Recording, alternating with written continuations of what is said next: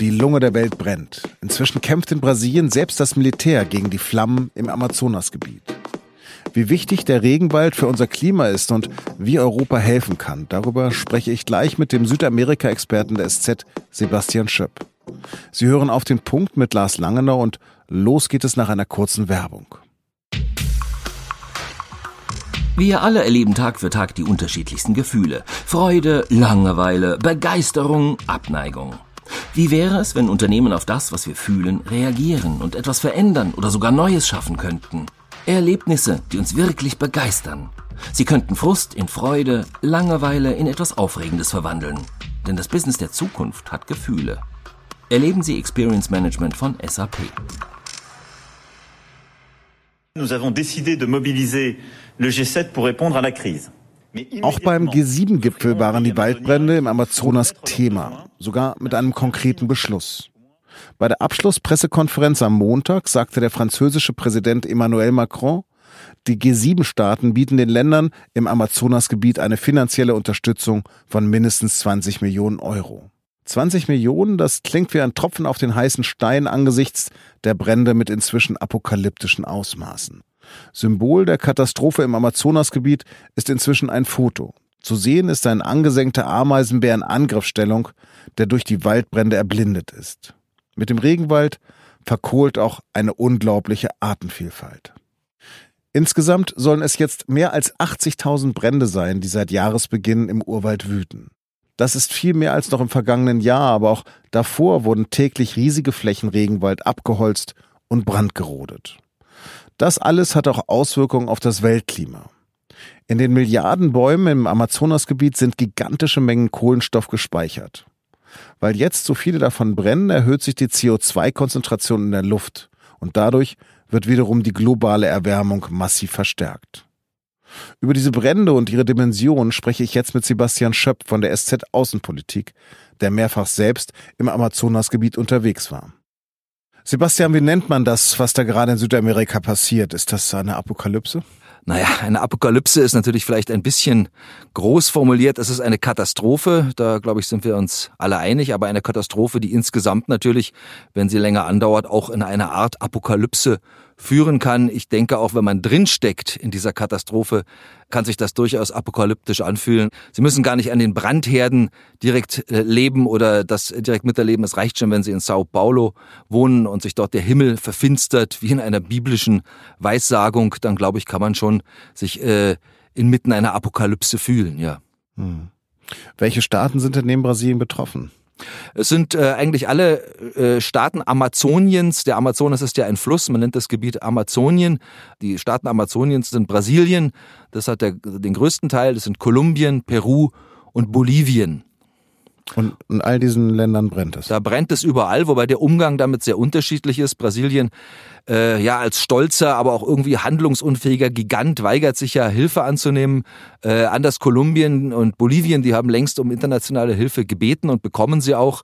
In Bolivien ist jetzt ein großes, ein großer Jumbo-Jet im Einsatz, eine Boeing 747, die also da äh, hin und her fliegt zu den Brandherden und enorme Mengen Wasser abwirft. Aber leider ist es der berühmte Tropfen auf den heißen Stein oder der Tropfen ins Riesenbrandgebiet. Denn äh, Wasser abzuwerfen aus der Luft, das hilft bei kleinen Bränden, wie wir sie aus Europa kennen, ist aber vollkommen, äh, äh, ja, also richtet ein, in, in, in diesem Inferno nichts mehr aus. In Brasilien werden jetzt 44.000 Soldaten eingesetzt, die die Brände bekämpfen sollen. Was sollen Soldaten machen? Sollen die jetzt austreten? Naja, ähm, die Brandbekämpfung kann über Wasser ja kaum funktionieren, dazu sind die Brände zu groß. Also dazu muss man andere Methoden anwenden. Man kann tatsächlich Gegenbrände legen, man kann äh, Waldschneisen ziehen, man muss natürlich auch verhindern, dass weitere Brände gelegt werden. Also da kann auch die Armee schon durchaus etwas ausrichten bei dieser Art der Brandbekämpfung. Aber äh, Tatsache ist, dass dort eigentlich niemand dafür geschult ist. Das Wichtigste für Europa wäre jetzt, äh, und das hat ja auch Macron auf dem G7-Gipfel angekündigt, wäre dort jetzt auch technische Hilfe zu leisten und im Grunde auch einfach Fachleute hinzuschicken, ja, die bei der Brandbekämpfung helfen. Es gibt in Portugal, Spanien, Italien, europäischen Ländern, die sehr viel mit Waldbränden zu tun haben, gibt es die Spezialisten, gibt es die Expertise. Das heißt, da könnte man schon eine, eine ganze Menge tun. Mhm. Brasiliens ultrarechter Präsident sieht in Macrons Äußerungen eine Einmischung, die ihn an den Kolonialismus erinnern. So ganz falsch ist das ja nicht. Europa hat so etwas ähnliches ja auch schon mal hinter sich gehabt, spätestens zur industriellen Revolution. Ja, es stimmt natürlich. Äh, Europa hat das im Grunde vorgemacht. Ähm, es ist nicht sehr willkommen allgemein in Schwellenländern, wenn man ihnen sagt, also wir haben äh, das ja mal so gemacht, wir haben industrialisiert, ihr macht das jetzt mal bitte anders. Ne? Die haben den gleichen Anspruch und wahrscheinlich auch aus ihrer Sicht das gleiche Recht, sich in ähnlicher Weise zu entwickeln, wie wir das getan haben. Und dass wir jetzt natürlich in einer anderen Situation sind durch den Klimawandel, ne, dass wir sozusagen eine globale Verantwortung für das haben, was an Natur Naturgebieten noch da ist, ist eine neue Entwicklung. Aber die bisherige Entwicklung war immer so, dass wir ja auch vorgelebt haben, nur diese Form der Entwicklung, ne, nur das Wachstum, das zählt. Und natürlich haben die, äh, diese Länder ihre Lektion auch gelernt. Sie tun ja nichts anderes als das, was wir ihnen jahrhundertelang im Grunde vorgebetet und vorgelebt haben, ja sogar verordnet haben. Ihr müsst das so machen, ihr müsst euch entwickeln. Das ist die einzige Form. Äh, da kann man sich auch nicht wundern. Ja, kann denn das Handelsabkommen Mercosur ein Druckmittel sein? Ähm, der Mercosur ist eine Staatengemeinschaft bestehend aus Argentinien, äh, Brasilien, Uruguay und Paraguay. Das ist also eine, eine Wirtschaftsgemeinschaft eigentlich unabhängiger Staaten. Die äh, wollen mit der EU ein Freihandelsabkommen schließen, das das größte Freihandelsabkommen der Welt wäre. Äh, das ist im Grunde unterschriftsreif. Man hat das vor einigen Wochen verkündet, dass es jetzt soweit sei. Das sieht den äh, Abbau von Zollschranken vor und äh, Erleichterungen des Handels ist ja im Allgemeinen gewünscht. Äh, nur in diesem Falle hat man, haben viele Umweltschützer die Befürchtung, dass einige oder sehr viele Großgrundbesitzer, viele Sojabauern, äh, Rinderzüchter und andere äh, Agrarkonzerne da jetzt schon mal vorgelegt haben. Ne? Sie haben also äh, Flächen geschaffen, äh, die sie nachher bebauen wollen, weil sie wissen, aha, da kommt also einem ein äh, Zuwachs auf uns zu, wir können da mehr absetzen. Das ist ein Verdacht, der gehegt wird und der ist auch nicht ganz von der Hand zu weisen. Es gibt inzwischen Berichte darüber, dass es eine Art Tag des Feuers gegeben hat, dass sich also Agrarkonzerne und Großfarmer, Großgrundbesitzer abgesprochen haben, regelrecht, und ähm, beschlossen haben, gemeinsam, also am selben Tag Feuer zu legen im August. Äh, das war im August, genau. Dadurch ist das so eskaliert und sind diese Brände plötzlich so explodiert, muss man ja wirklich sagen.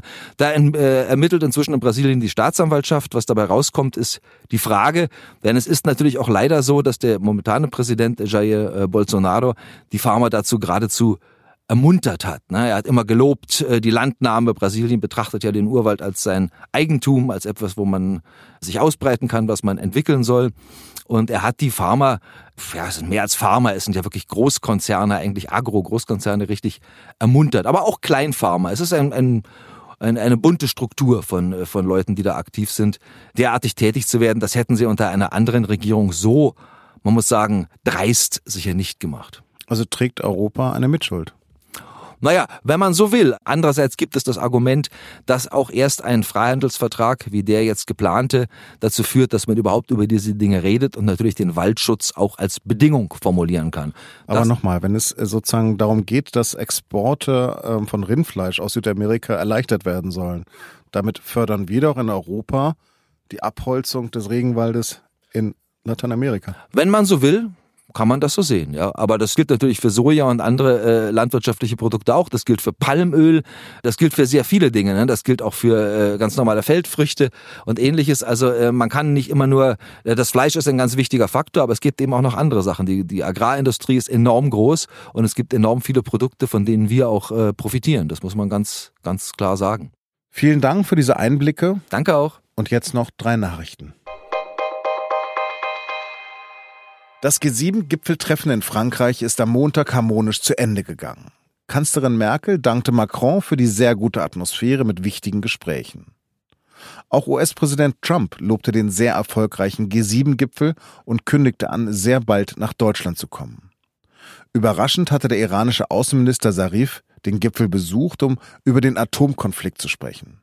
Im Gespräch mit der SZ forderte er Europa auf, Iran den Verkauf von Öl zu ermöglichen, trotz der US-Sanktionen. Dann werde Teheran auch binnen Stunden das Atomabkommen wieder umsetzen. Die Sommermärchenaffäre landet auch in Deutschland vor Gericht.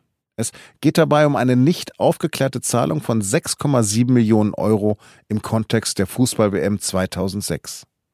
Das Oberlandesgericht Frankfurt lässt die Anklage gegen den früheren DFB-Funktionär Wolfgang Niersbach, Horst R. Schmidt und Theo Zwanzinger zu, wegen des Verdachts auf Steuerhinterziehung. Damit revidierte das OLG die erste Instanz, die im Herbst eine Eröffnung des Verfahrens abgelehnt hatte. Das SPD-Präsidium hat ein Konzept für eine Steuer auf große Vermögen beschlossen. Demnach sollen Multimillionäre eine zusätzliche Steuer zwischen 1 und 1,5 Prozent abgezogen werden.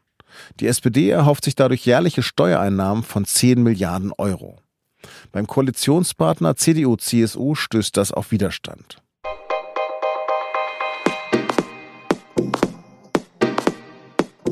Zum Schluss noch ein Hörtipp. Ende August ist Basketball-WM in China. Viele Experten sagen, dass Deutschland mit der besten Mannschaft seine Geschichte antritt. Was ist da dran und wie hat sich dieser uramerikanische Sport in Deutschland entwickelt? Darüber sprechen meine Kollegen heute in unserem Sportpodcast und nun zum Sport.